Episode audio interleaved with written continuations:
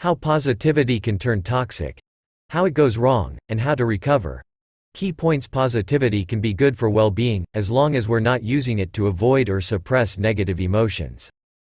Toxic positivity is defined as the act of rejecting or denying stress, negativity, or other negative experiences that exist. Because negative emotions are tools we use to get important needs met, we don't just want to be shoving them away without acknowledgement. Positivity involves things like gratitude, optimism, and positive reappraisal. You may have heard that positivity is good for well-being. On the flip side, maybe you felt annoyed, angry, or uncomfortable when positivity was forced on you. Indeed, positivity can be good for well-being, as long as we're not using it to avoid or suppress negative emotions. Then, it can become toxic. Toxic positivity is defined as the act of rejecting or denying stress, negativity, or other negative experiences that exist. Sokal, Trudel, and Babb. 2020. It can sometimes be difficult to distinguish positivity from toxic positivity. For example, if someone tells us, hey, look at the bright side, we might feel like they are diminishing or denying our negative feelings. Because negative emotions are tools we use to get important needs met, we don't just want to be shoving them away without acknowledgement. So, seemingly positive advice from friends can often feel like toxic positivity to the person receiving it. Here are a few more examples of toxic positivity. I say, I'm having a bad day. Toxic response. But you have so much to be grateful for. I say, I don't know if I can have a relationship with my sister. She doesn't treat me with decency and respect. Toxic response. She's family. You should love her no matter what. I say, this job sucks. Toxic response. You're lucky you even have a job.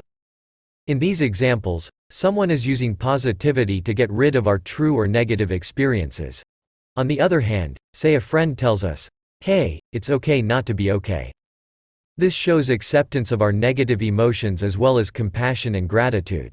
This approach is not toxic because it doesn't deny our emotions and force us to feel something we don't want to feel. When does positivity become toxic? One study showed that looking for silver linings is only beneficial in uncontrollable contexts. For example, if we lose our job, we might benefit from thinking about our future opportunities. But if we try to use positive reappraisal in controllable situations, or situations that we could change, we might actually be worse off. Troy, Shallcross, and Mauss, 2013. Some research suggests that it is inappropriate to use positivity, positive reappraisal, when our identities are being threatened. For example, when people experience racial oppression, looking for silver linings appears to actually lead to worse well-being. Perez and Soto, 2011. If people encourage us to use a specific emotion regulation skill that we're not good at, it could actually leave us worse off. And, for many people, positivity can be a difficult skill to develop and implement. So if you're not good at being positive, optimistic, or reflecting on your situation to find the silver lining, it could actually be bad for you. Ford and Troy, 2019. Article continues after advertisement Most people think of positive emotion as a good thing, and more is better, right? Well, it turns out that too much positive emotion may actually be a bad thing. Too much positive emotion has been shown to be a risk factor for mania. Gruber, Johnson, Oveis, and Keltner, 2008. Being obsessed with happiness and focusing excessively on getting happy has also been shown to be bad for well-being. Ford and Mauss, 2014. It's thought that this may create a discrepancy between how we feel now and how we want to feel.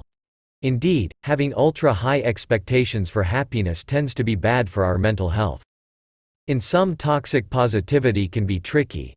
The benefits of positivity are very real and impactful, but at the same time, it can be easy to get positivity wrong. Hopefully, the guidance here will help you take what you can from the field of positivity psychology while still being able to prevent positivity from becoming toxic.